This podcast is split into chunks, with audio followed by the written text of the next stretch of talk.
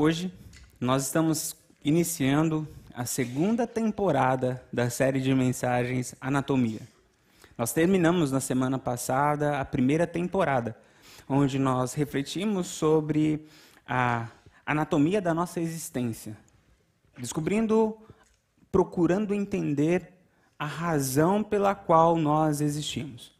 Hoje nós começamos a segunda temporada, onde a anatomia não será mais sobre nós, sobre a nossa existência, sobre a nossa razão de ser, mas a anatomia acontecerá para analisar a existência da igreja, o que é a igreja e para que serve, qual é a razão de ser da igreja.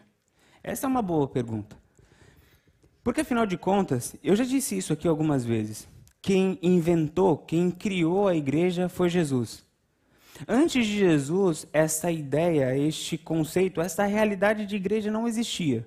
Existia a realidade de culto, existia a realidade de templo e existia até a realidade de religião, mas igreja não. Igreja não existia. E é interessante notar que, mesmo existindo culto, religião e templo, o Senhor Jesus não escolheu nenhuma dessas palavras para falar da obra que ele estava iniciando. Ele escolheu uma palavra totalmente diferente. Simplesmente pensar nisso já nos traz uma lição. Que igreja é muito mais do que culto, que igreja é muito mais do que templo, igreja é muito maior do que uma religião. É algo totalmente diferente. Pode existir culto, pode existir templo, pode se manifestar também como uma religião, mas igreja é diferente e é maior do que isso.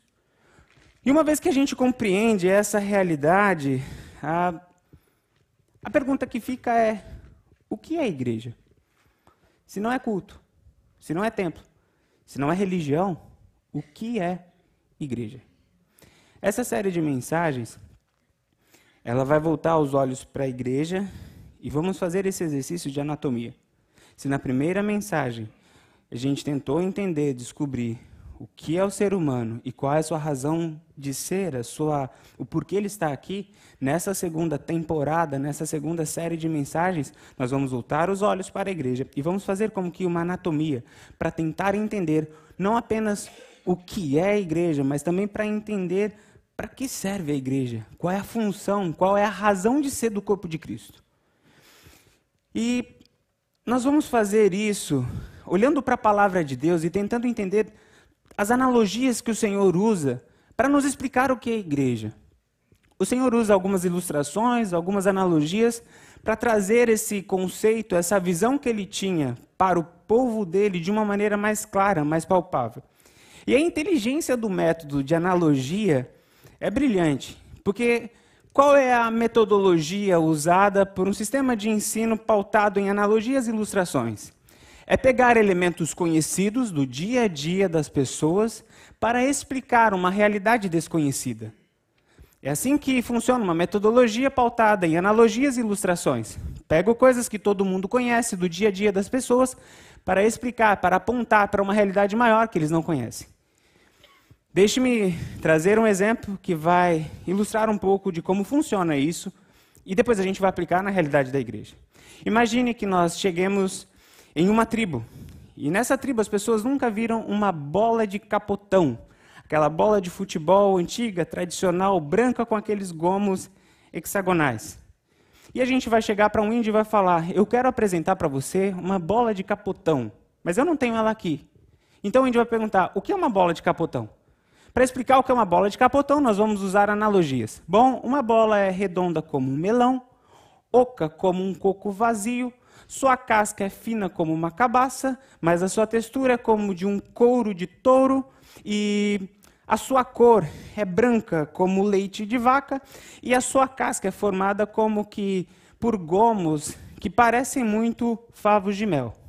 O índio nunca viu uma bola de capotão na vida, mas ele sabe o que é melão, ele sabe o que é cabaça, ele sabe o que é coco, ele sabe o que é leite, ele sabe o que é favo de mel. Esses elementos, essas analogias, essas ilustrações vão trazer para o índio a imagem do que é uma bola. Jesus, para explicar para o seu povo o que era a igreja, ele vai usar o mesmo recurso. E os elementos que ele, que ele usa para explicar para nós o que é a igreja são noiva, corpo, exército e edifício. Próximo slide, por favor. Noiva, corpo, família, edifício e exército. Jesus, o que é igreja? Igreja é a minha noiva. Jesus, o que é igreja? Igreja é o meu corpo, é corpo de Cristo. Jesus, o que é igreja? Igreja é esse edifício que eu estou construindo aqui na terra. Senhor, o que é igreja? Igreja é um exército. Entenda cada uma dessas ilustrações e nós então entenderemos um pouco melhor o que é a igreja. Essa série de mensagens vai se empenhar em entender cada uma dessas analogias, cada uma dessas ilustrações. E o objetivo é entender o que é a igreja e qual é a função da igreja. Hoje nós vamos começar com a primeira metáfora, a noiva. Para irmos para, este, para essa primeira metáfora, eu quero trazer apenas alguns versículos, porque a palavra de Deus é rica em versículos que nos mostram essa relação entre igreja como noiva de Cristo. Veja os versículos que trouxe aqui. Próximo slide, por favor. Próximo. Primeiro versículo é Efésios capítulo 3, capítulo 5, verso 31 e 32. Por essa razão, o homem deixará pai e mãe e se unirá à sua mulher, e os dois se tornarão uma só carne. Este é um mistério profundo. Refiro-me, porém, a Cristo e à igreja. O que este texto está mostrando para nós é a igreja está em uma relação com Deus que pode ser representada pela intimidade de um marido com uma mulher. Os dois se tornam uma só carne. Esse mistério é profundo demais para vocês, mas eu estou me referindo a Cristo e à igreja.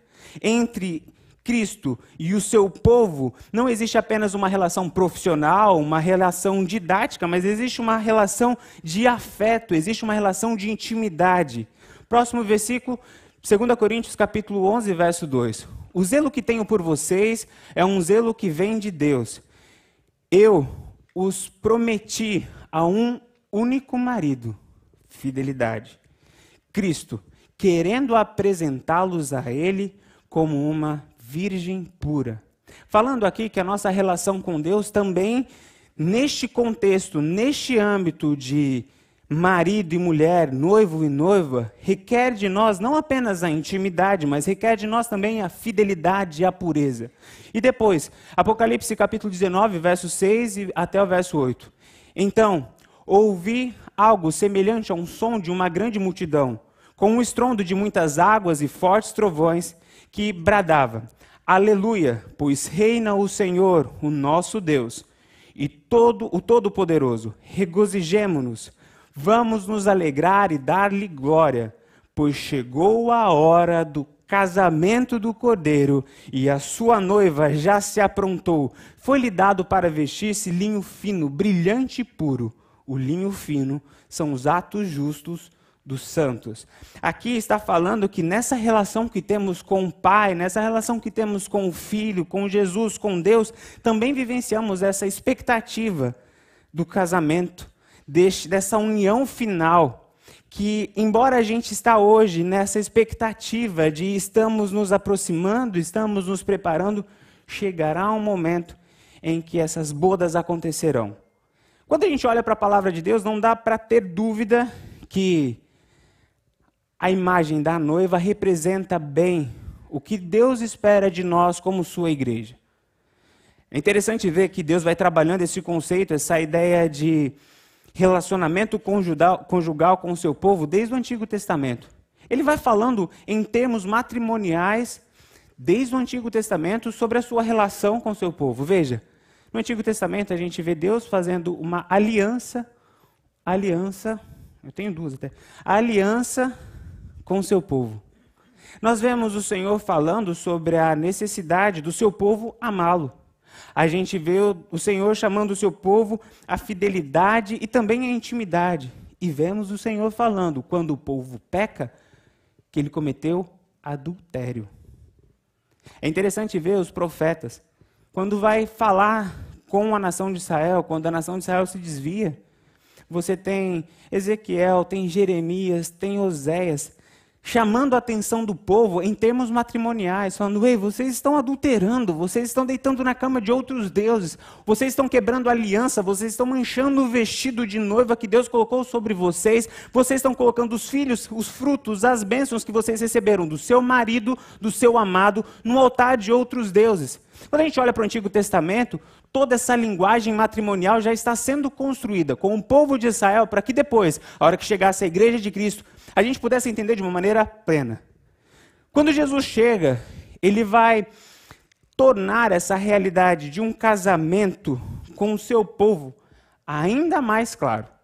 Quando a gente volta um pouco no tempo e vamos entender como acontecia os casamentos no mundo antigo judaico, a gente vê que o casamento antigo no mundo judaico acontecia em quatro etapas: promessa, dote, espera e bodas promessa, dote, espera e bodas. A promessa era aquele tempo em que o noivo e a noiva assinavam como que um compromisso um com o outro. Eu sou prometido seu, você é prometida minha. Era o status em que José e Maria estavam quando Maria foi gerou Jesus Cristo no ventre. Ela estava prometida a José. Primeira etapa de um casamento do mundo antigo judeu era a promessa. A segunda etapa era o dote. A gente vê o dote sendo praticado quando a gente vê Jacó, Lia e Raquel, essa história em que ele trabalha sete anos, depois trabalha mais sete anos para pagar o dote de Raquel. Depois do dote, nós temos ali a espera. Depois que tudo isso era feito, a noiva ficava esperando o noivo terminar de preparar as coisas para casa, terminar de aceitar as coisas com a família, e então ele voltava para buscar a noiva. A gente vê esse tempo sendo registrado nas parábolas, quando Jesus fala das dez virgens que estavam esperando o noivo. Tinha esse tempo também de espera. E o último momento do casamento eram as bodas. Quando o noivo vinha, pegava a noiva e eles iam para a festa, iam desfrutar da realidade dessa união. Promessa, dote, espera e bodas. Casamento judaico no mundo antigo. Quando nós vamos para a nossa relação com Jesus, nós vemos esses quatro elementos também presentes: promessa, o Senhor, é, ele foi prometido a nós que o nosso noivo viria, e o Senhor Jesus veio à terra. A partir daquele momento, nós selamos um pacto com Ele, quando entregamos a vida. Não somos mais pessoas que vivem pela Sua vontade, para a Sua honra, para a Sua glória, mas nós temos um dono, nós temos um noivo, nós pertencemos a um Senhor, temos uma promessa selada, marcada, um casamento, uma aliança. Estamos prometidos a Ele, comprometidos com Ele, temos um pacto com Ele também foi pago um dote. Jesus Cristo morreu na cruz pelos nossos pecados. A dívida que era nossa foi paga. Pagou-se o dote. E estamos vivendo um tempo de espera. Nós ainda não estamos desfrutando das bodas do Cordeiro. Estamos aqui esperando o nosso noivo voltar. Mas também temos a certeza que essa que essa festa vai acontecer, que essas bodas vão acontecer. Temos a certeza, céu para nós não é uma possibilidade, não é uma teoria, para nós é uma realidade. Nós casamos, nós temos uma aliança no nosso dedo com o Senhor, nossa dívida foi paga, Ele nos comprou, nós estamos aguardando o nosso rei voltar, Ele virá. Igreja é isso. Igreja vivencia essa realidade. Nós somos muito mais do que um grupo de pessoas que se encontram para ouvir músicas, para ouvir palavras legais e para fazer algumas ações. Não, somos propriedade, povo exclusivo do Senhor. Temos um pacto de aliança com Ele. Na nossa relação não acontece por meio dos nossos méritos, porque somos bons, somos melhores do que os outros, temos um sangue melhor do que o outro, uma nacionalidade. Não, não. O nosso relacionamento com Ele acontece porque Ele pagou a nossa dívida, é pela graça. A igreja é isso, é a união do povo que foi lavado e redimido com o sangue de Jesus Cristo. Mas a igreja não pode se esquecer que vivenciamos um tempo de espera e não podemos vivenciar este tempo como se não tivéssemos um compromisso com Deus. Ele virá. E vivemos nessa terra cumprindo as nossas responsabilidades como noivas comprometidas com o Senhor. Não nos deitamos na cama, na cama, dos outros deuses, não temos prazeres neste mundo que corrompe a nossa alma, porque nós temos um compromisso com Deus. Igreja é isso, um povo que leva a sério essa aliança. E igreja é aqueles que anunciam neste mundo: o noivo virá. O tempo está chegando ao fim, o noivo virá. Eu acredito que neste ponto da mensagem a gente consegue compreender um pouco melhor o que é a igreja. O que a imagem da noiva traz para nós. O que a imagem da noiva diz sobre quem nós somos, sobre a nossa relação com Ele, o compromisso que temos com Ele de fidelidade. Isso é ser igreja. Não é apenas conveniência, é pacto, é aliança. Igreja não é um colégio apenas para a gente aprender informações sobre um pensador. Igreja é um casamento. A gente tem relacionamento, a gente tem intimidade, a gente tem aliança. Igreja é aquela que vive neste mundo com os olhos voltados para o céu. Isto é o que nós somos, Igreja de Cristo.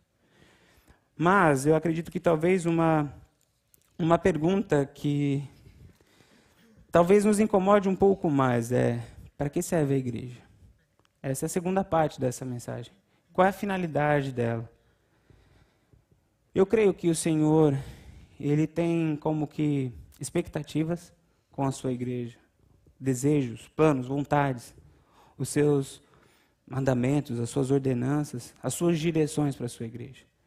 E quando nós olhamos para essa imagem da noiva, nos saltam aos olhos pelo menos três: santidade, fidelidade e intimidade. Próximo slide, por favor. Santidade, fidelidade e intimidade. Como noiva de Cristo, nós não podemos nos esquecer que ao ter esta aliança com o Senhor, nós temos a responsabilidade de sermos santos. Santidade ao Senhor. Este é um ponto que precisa ser pensado, refletido, orado pela Igreja de Cristo nos nossos dias, de uma maneira muito especial. Porque nós, como igreja, temos a responsabilidade de viver em santidade neste mundo. Vamos voltar um pouco no tempo e vamos lá para o Antigo Testamento. Lá no Antigo Testamento já, quando o povo pecava, o Senhor não falava, ei, vocês cometeram apenas um, um leve desvio, foi uma pequena falha, tudo bem, não tem problema. Não, ele chamava de adultério. Nós temos repulsa por essa palavra, porque ela representa a quebra de uma família, ela representa a quebra de valores morais, ela representa a quebra de sonhos, ela representa até a quebra do plano de Deus para um lar. Temos repulsa, são estes os termos. Nós vivemos em uma sociedade que tenta relativizar o pecado. E pecado tudo bem, não, não é tão problema assim, dá para você ter uma vida com Deus e é um pecadinho, e a gente faz até as escalas, pecadinho, pecado e pecadão. Ah, isso aqui dá para administrar. Mas quando a gente vai para o Antigo Testamento, pecado tem um nome, adultério. A gente vai para o livro, por exemplo, de Oséias. A história de Oséias é uma história um tanto quanto curiosa. O Senhor chega para Oséias e fala: Oséias, você é meu profeta, você está aí para transmitir uma mensagem para o meu povo. Eu quero que você não apenas fale a mensagem, eu quero que você encarne a mensagem, porque o povo não está entendendo com os ouvidos, eles precisam ver a cena para que eles consigam entender. Oséias, vai e case com uma mulher adúltera. Oséias vai, toma aquela mulher em casamento, dá uma casa, dá filhos para ela, trata ela com dignidade. De repente, essa mulher simplesmente sai de casa e começa a se deitar com vários homens. O povo olha para aquilo e fala: que ingratidão! Oséias pegou essa mulher do nada, não tinha família, era uma mulher mal vista na sociedade. Ele trouxe, deu dignidade, e ela simplesmente virou as costas para Oséias. Mas o que Oséias faz? Ouve de novo a voz do Senhor e diz: Vai lá, traz essa mulher de volta para sua casa, cuide dela, ame ela, dê dignidade de volta a ela. Oséias faz isso. O povo, então, nesse momento, a hora que vê essa ação de Oséias de pegar aquela mulher que adulterou e trazendo de volta para casa, fala: Oséias é louco. Como é que você faz isso? Olha o que ela fez por você. E assim vai a história de Oséias, marcado pela fidelidade de Oséias e infidelidade da mulher adúltera. Mas o mais belo da história é quando Oséias puxa um espelho para o povo de Israel e fala: Está vendo o que vocês estão vendo aqui, que está gerando repulsa no coração de vocês? É exatamente isso que vocês fazem com Deus de vocês. Ele cuida de vocês, ele derrama amor de Deus, derrama amor dele sobre a vida de vocês, e vocês simplesmente, quando as coisas estão ok, viram as costas para ele, vão viver a vida e os prazeres de vocês. Vocês não honram a aliança que vocês têm. Quando a gente vai para o livro de Jeremias, capítulo 16, a história é a mesma. Jeremias vai narrando uma história de um homem que encontrou uma mulher e ele cuida dela, ele dá roupa, ele dá casa e ela simplesmente pega tudo que aquele marido deu para ela, os bens, os filhos, e coloca no altar de outro Deus, na cama de outro homem, e ele fala: Isso é Israel. É adultério. Quando a gente vai para o livro de Jeremias, capítulo 3, verso 20, até o verso 4, 2, eu vou ler esse trecho porque ele faz como que um resumo desse caminho da santidade e mostrando também a realidade do pecado. Próximo slide, por favor. Próximo slide. Próximo. Tem um, com um versículo de Jeremias 3, 20. Jeremias 3, 24, 2. Eu acho que. Vou ler aqui, os irmãos apenas acompanhem.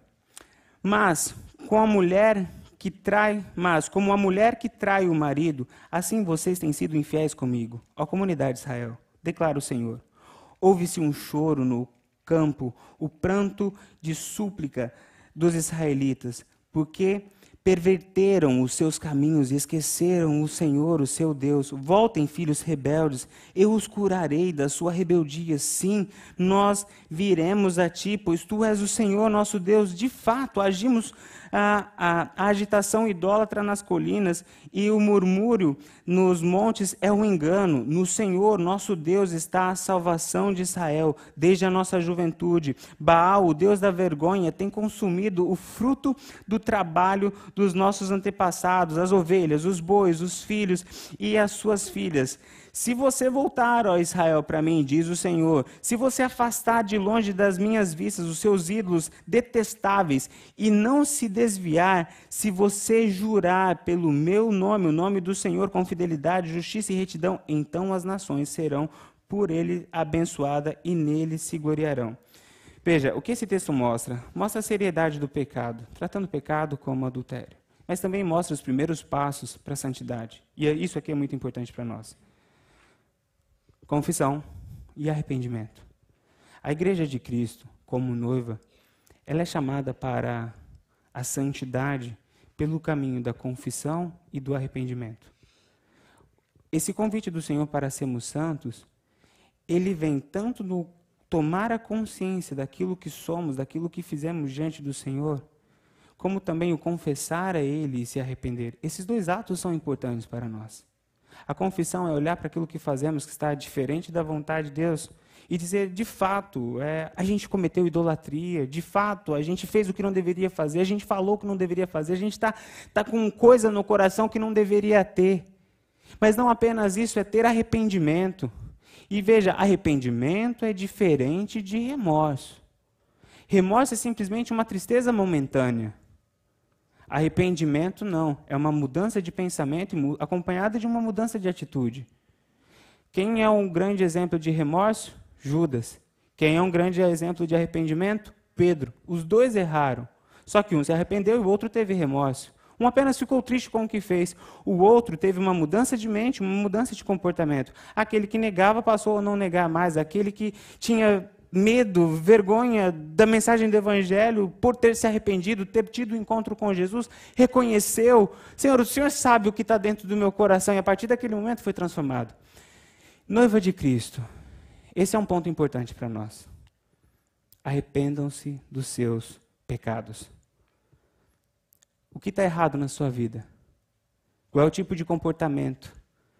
Qual é a negligência que você tem na sua, na sua caminhada com Deus? O que você tem deixado de fazer e deveria estar fazendo? E o que você está fazendo e não deveria? E você, o que você está fazendo que não deveria fazer? É tempo de arrependimento. E nós não vamos conseguir isso tocando a nossa vida como se ela nunca fosse acabar. Nós precisamos parar, lembrar da aliança que temos com o Senhor Jesus e nos comportarmos como tais, noivas do Senhor. Nós precisamos nos arrepender, chorar pelos nossos pecados, das coisas que fazemos que tem machucado, que tem ferido os outros, das coisas que estamos fazendo dentro do nosso casamento que tem desonrado a nossa esposa, o nosso esposo, os nossos filhos, das coisas que estamos fazendo no nosso trabalho que tem envergonhado o nome de Deus. Nós somos noiva de Cristo. Arrependimento. É parar e falar, Senhor, tenha misericórdia de mim. Sabe, se nós não temos essa consciência dos nossos pecados, é porque estamos longe da luz. Se para você a tua vida está tudo ok, não tenho nada que confessar, não tenho pecado, é um mau sinal. Sabe por quê? Porque quanto mais perto de Deus nós estamos, mais nós vamos enxergando as impurezas do nosso coração. E quanto mais distante nós estamos dele, mais nós nos sentimos limpos, mais nós nos sentimos ok. Mas quando nós nos aproximamos do Senhor, nós somos tomados de um temor da glória do Senhor, porque ele mostra aquilo que nós realmente somos. E diante da glória do Senhor, por isso que todos aqueles que se aproximam do Senhor caem de joelhos e dizem: Tenha misericórdia, Senhor. Qual é o seu pecado? Qual é a área que precisa ser transformada? Lembre-se, você é a noiva de Cristo. Santidade ao Senhor é indispensável na nossa caminhada com Ele. A, a segunda palavra é fidelidade. Como noivas do Senhor, somos chamados à santidade, mas também somos chamados à fidelidade ao Senhor. E veja, nós somos provados nessa área da nossa vida de duas formas: por meio de provação e por meio de tentação. Esses são os dois caminhos que a nossa fidelidade ao Senhor é testada. Nós vemos um grande exemplo de fidelidade ao Senhor quando nós olhamos para a vida de José. E vemos ele sendo fiel ao Senhor tanto na provação como também na tentação. Vemos José sendo fiel ao Senhor quando ele é provado na sua relação familiar por meio de uma injustiça. Os irmãos dele jogam ele no fundo do poço sem ter feito nada. Vemos o Senhor sendo, vemos José sendo fiel ao Senhor em um momento de provação, quando ele é esquecido na cadeia, na prisão, por aqueles dois homens que ele revelou o sonho. Vemos também José sendo fiel ao Senhor no momento de tentação, quando a mulher de Potifar chega até ele e tenta se deitar com ele. Mas o mais belo da história de José é que ele foi fiel ao Senhor em todo o tempo. Nós, como noiva do Senhor, devemos ao nosso Senhor fidelidade em todo o tempo, em todos os momentos. Nós vamos ser provados. Isso faz parte da nossa caminhada aqui na terra. Nós vamos estar em alguns momentos sendo injustiçados, passando por dificuldades, as coisas não vão estar sendo, não vão estar dando certo, e neste momento a nossa fé vai ser provada. Vai vir uma voz na nossa mente que vai dizer: "Ei, abandona esse caminho. Você via Deus não dá certo, viu? Desde quando você começou a levar Deus a sério, as coisas começaram a piorar. O seu encame começou a diminuir, a sua família começou a ficar enferma, os seus amigos começaram a te deixar, Ali é momento de provação. Lembre-se, você é noiva de Cristo, você tem que ser fiel a Deus no momento de dificuldade, não apenas quando as coisas estão boas. Mas nós também somos provados, também como José foi provado em um momento bom. Qual foi o momento bom que José foi provado? Não tentado. Foi quando ele estava como governador e os irmãos dele, dele chegam até ele. Aquele momento foi um momento de provação. Ele podia se esquecer do propósito pelo qual ele estava ali. José, o plano de Deus para a vida de José não era apenas colocar ele num, num trono para que todo mundo olhasse para ele e falasse: José é o cara. Não, o plano de Deus era colocar José naquele lugar para que, por meio daquela posição, daquela função, ele abençoasse o povo de Deus. Aquele momento em que ele estava de frente dos irmãos dele, ele foi provado. Ele podia se esquecer do seu propósito e fazer vingança com as próprias mãos, ou se lembrar do seu propósito e ver o plano de Deus por trás até de todas as situações negativas. E foi o que ele fez. Vocês planejaram mal contra mim, mas o Senhor fez com que tudo que vocês planejaram de mal se convertessem para a honra e glória do nome dele, para o bem, para a bênção. Nós, da mesma forma, também somos provados quando estamos em um ambiente bom, quando as coisas estão dando certo, quando temos dinheiro na conta, quando temos clientes, quando estamos com saúde, neste momento, somos provados. E temos ali, diante de nós, dois caminhos: esquecer de toda a trajetória, de todo o propósito de Deus, ou então nos apegarmos a este propósito e cumprir o propósito de Deus na nossa vida. É nesse momento que a gente vê algumas noivas sendo infiéis a Deus e deixando Deus de lado. Usei Deus no momento que eu precisava. As coisas ficaram boas, deixa eu tocar minha vida agora. Deixa eu ter os prazeres que quero, viver do jeito que quero. Não podemos esquecer, somos noiva. E como noiva devemos fidelidade, tanto nos momentos bons quanto nos momentos ruins. Devemos fidelidade a Deus também no momento de tentação. Nós seremos tentados. Como noiva de Cristo, pode ter certeza que Satanás e o mundo sempre vai montar um banquete diante de nós, repleto de prazeres, de caminhos fáceis. Para nós brasileiros, isso vai ser muito bem entendido. Agora, não sei como é que eles vão traduzir isso no ouvido dos nossos convidados. O jeitinho brasileiro. O jeitinho brasileiro. Sabe? É dar as voltas. Sabe? Não vamos fazer o certo, a gente consegue uma segunda via. Isso sempre para nós é uma tentação. Mas lembre-se, a nossa honra tem de ser prestada ao nosso Senhor, fidelidade a Deus. Quando nós olhamos para a história de José, é isso que nós vemos. Nós vemos alguém honrando a sua aliança, tanto na provação quanto na tentação. E nós não podemos esquecer que tentação e provação são momentos na nossa vida.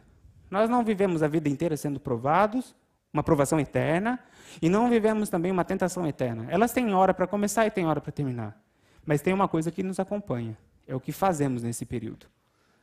Quando somos provados e tentados, se nós não somos fiéis ao nosso Deus, as nossas vestes são manchadas e sujas. E a tentação e a provação passam. Mas depois, as consequências daquilo que fizemos nesse tempo ficam na nossa veste e na nossa história. Portanto, neste momento de provação e tentação, nós temos sempre a opção de sermos fiéis ou infiéis. Igreja de Cristo, seja fiel ao Senhor. Honre esta aliança. O mundo está nos assistindo. O mundo está nos provando e nos tentando. E nós temos que ser fiéis a Deus. A última palavra é intimidade. Veja, o texto de Jeremias, capítulo 33, verso 3, diz o seguinte: Veja, é o mesmo Jeremias que eu li aquele texto longo aqui, que falou sobre o adultério, que falou sobre toda a condenação, mas também apresentou o caminho do arrependimento, o caminho da confissão. Veja o que este mesmo Jeremias, no capítulo 33, verso 3 diz: Clame a mim, e eu responderei, e lhe darei coisas grandiosas e insondáveis que você não conhece. Clame a mim e eu vou responder. Por que peguei esse versículo para falar sobre intimidade? Porque a palavra clamor, ela acontece dentro de duas realidades: a realidade do desejo e a realidade da atitude.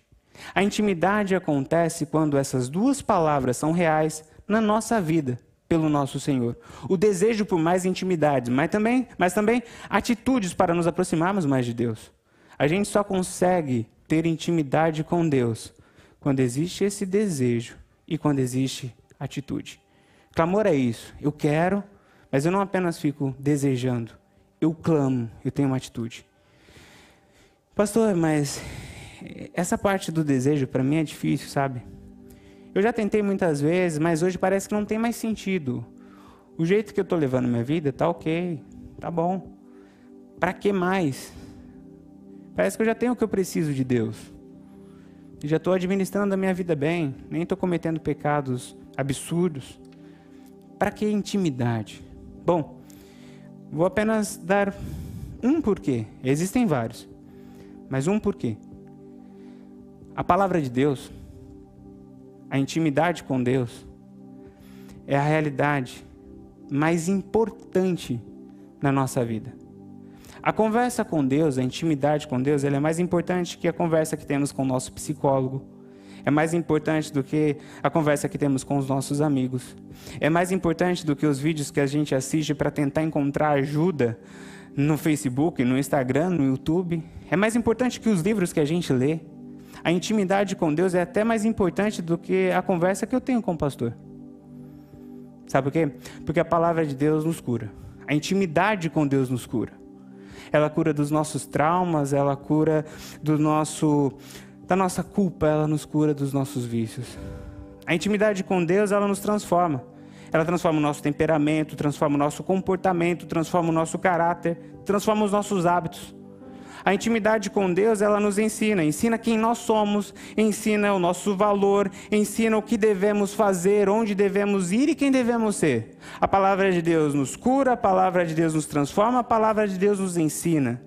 E quando eu falo palavra, eu estou falando dessa palavra que acontece na intimidade.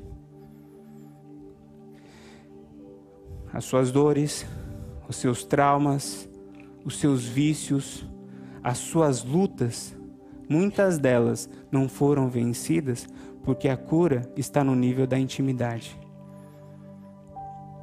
O meu povo ainda padece, sofre, morre por falta de conhecimento. Mas esse conhecimento não é apenas o conhecimento teórico, é o conhecimento de intimidade. O povo de Israel foi sendo formado na caminhada com Deus.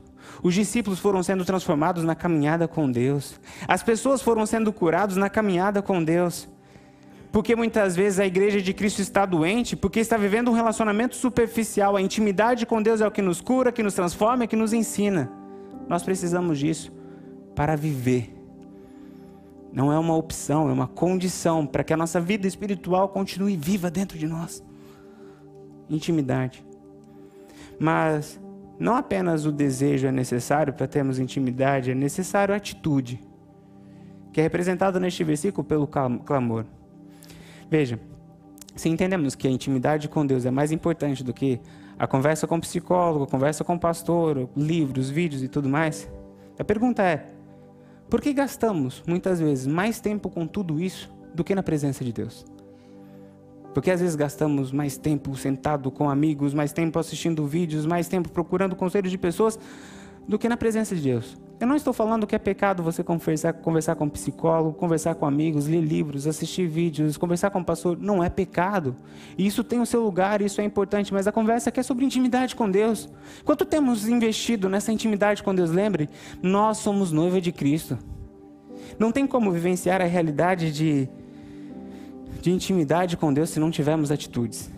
E a palavra de Deus é repleta de palavras que falam para nós sobre atitudes de intimidade. Como, por exemplo, entra no teu quarto, fecha a porta e fale com o Senhor que te vê em segredo.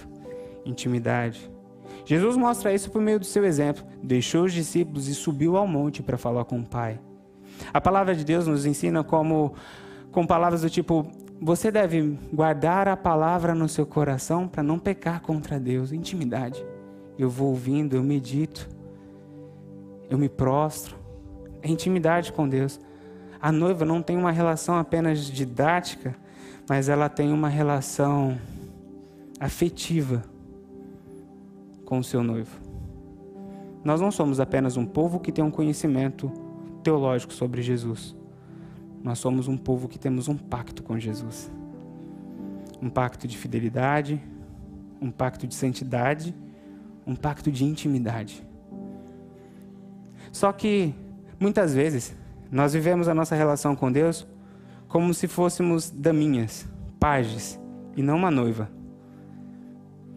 E muitas vezes a gente confunde, mas são coisas bem diferentes. Embora a daminha esteja no mesmo lugar que a noiva no momento da cerimônia, embora a daminha também ouça as mesmas músicas que a noiva ouve, mas elas são bem diferentes. A daminha ela está apenas preocupada com o momento do casamento. A noiva se preocupa com o relacionamento. A daminha, o mais importante é os olhos do povo. Para a noiva, o mais importante é o coração do noivo. A daminha, o mais importante é carregar a aliança, sem entender o que aquilo significa. Para a noiva, o mais importante é usar a aliança e honrar aquele pacto. A daminha, ela tem conhecimento sobre o noivo, mas a noiva entra em uma relação de intimidade com o noivo. Eu quero terminar essa mensagem contando uma história que aconteceu lá nas Filipinas. Uma, uma criança de 11 anos de idade, ela entregou a vida a Jesus. E quando ela entregou a vida para Jesus, ela voltou para casa e falou para sua família: Pai, mãe, eu entreguei a vida para Jesus. Só que a família dela era uma família de muçulmanos.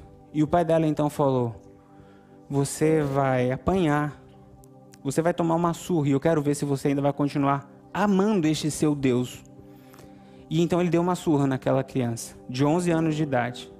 E quando terminou a surra, ele falou: E o que você sente pelo seu Deus agora? E aquela criança, de 11 anos, lá nas Filipinas, disse: Eu amo meu Deus. E o pai falou: Ok, você pode ir para o culto da sua igreja, mas todas as vezes que você voltar, você vai levar a mesma surra. E assim foi. E na igreja dela tinha culto quase que todo dia. E todo dia era a mesma cena. Ela ia para o culto, quando voltava, levava uma surra. E um dia ia ter uma apresentação na igreja. E uma das irmãs comprou um vestido, um vestido branco e deu para ela. E falou: Olha, esse vestido é para você usar no dia da apresentação. E o pai viu aquela criança chegando com um vestido diferente, perguntou para ela, ela contou e falou da apresentação, e o pai falou: Então tudo bem, dessa vez eu quero ver se você vai continuar amando seu Deus. O pai deixou a filha ir para a apresentação, e quando ela estava saindo da igreja, o pai estava bem na porta. E o pai espancou aquela criança na frente de todos. E aquele vestido branco que ela tinha ganhado foi, à medida que ela foi sendo espancada, foi sendo manchado com sangue. E as pessoas tentavam tirar ele dela, mas ele em um golpe jogou ela, ela bateu a cabeça e ali ela começou a ter entrar em um processo de falecimento. E ela tinha momentos de consciência e momentos que ela, que ela apagava. E nisso, tentando socorrer, os irmãos da igreja tiraram o vestido para ver onde estava sangrando. E quando ela voltava à consciência, ela falava: Eu quero meu vestido branco, eu quero meu vestido branco. E os irmãos, fica tranquila, a gente está cuidando de você. E ela, puf, apagava de novo. E quando ela voltou de novo, eu quero meu vestido branco, eu quero meu vestido branco. Então eles pegaram o vestido, todo cheio de sangue, e colocaram na mão dela e ela apagou de novo. Depois ela voltou. E quando ela voltou, ela olhou para um canto da parede e falou: Ele está ali, ele veio me buscar. E nesse momento, houve um silêncio. E os irmãos que estavam cuidando dela perguntou: Por que você quer o seu vestido? E ela então respondeu: Para mostrar para ele que assim como ele derramou o sangue dele por amor a mim, eu por amor a ele também derramei o meu sangue, porque eu amo ele. Aquela criança faleceu. E eu acredito que hoje ela está com o Senhor, não com um vestido manchado de sangue, mas com um vestido branco de glória, porque foi lavado e remido com o sangue do Cordeiro. E a morte não tem poder sobre a vida dela. Mas o amor daquela criança para nós é é um desafio, não? Nós que muitas vezes, mesmo tendo muitos anos de relacionamento com Deus, não temos o mesmo amor, a mesma entrega, a mesma dedicação. Nós que estamos tão muitas vezes preocupados como uma daminha com o que os outros vão falar, apenas com o momento. Aquela criança com pouca idade nos ensina o que é ser noiva de Cristo é honrar este relacionamento até as últimas consequências.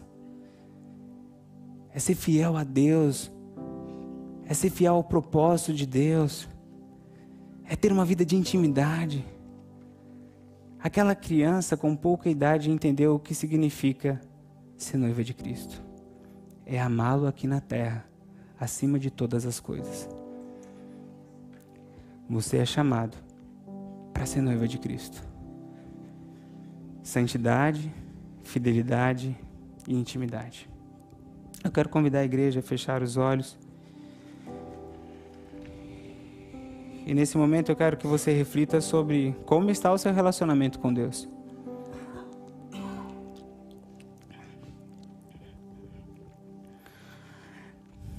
Quem é Jesus para você?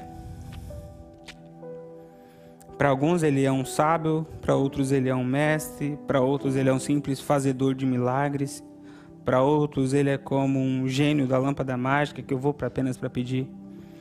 Mas eu quero dizer para você que ele é o noivo amado. E que ele te ama.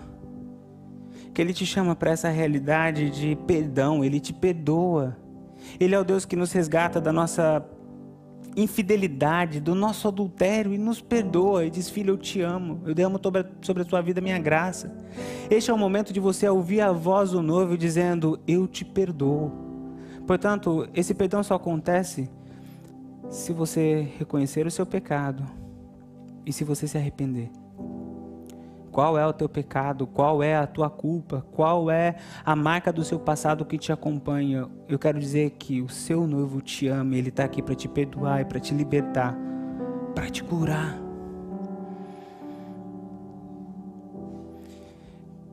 Esse momento é tempo também de você selar o seu compromisso de fidelidade com Deus, de olhar para os seus descaminhos, para os seus erros, ou melhor dizendo, para os atos de adultério que você tem cometido e dizer: Senhor, me perdoe, mas a partir de hoje eu clamo também ao Senhor para que eu honre essa aliança.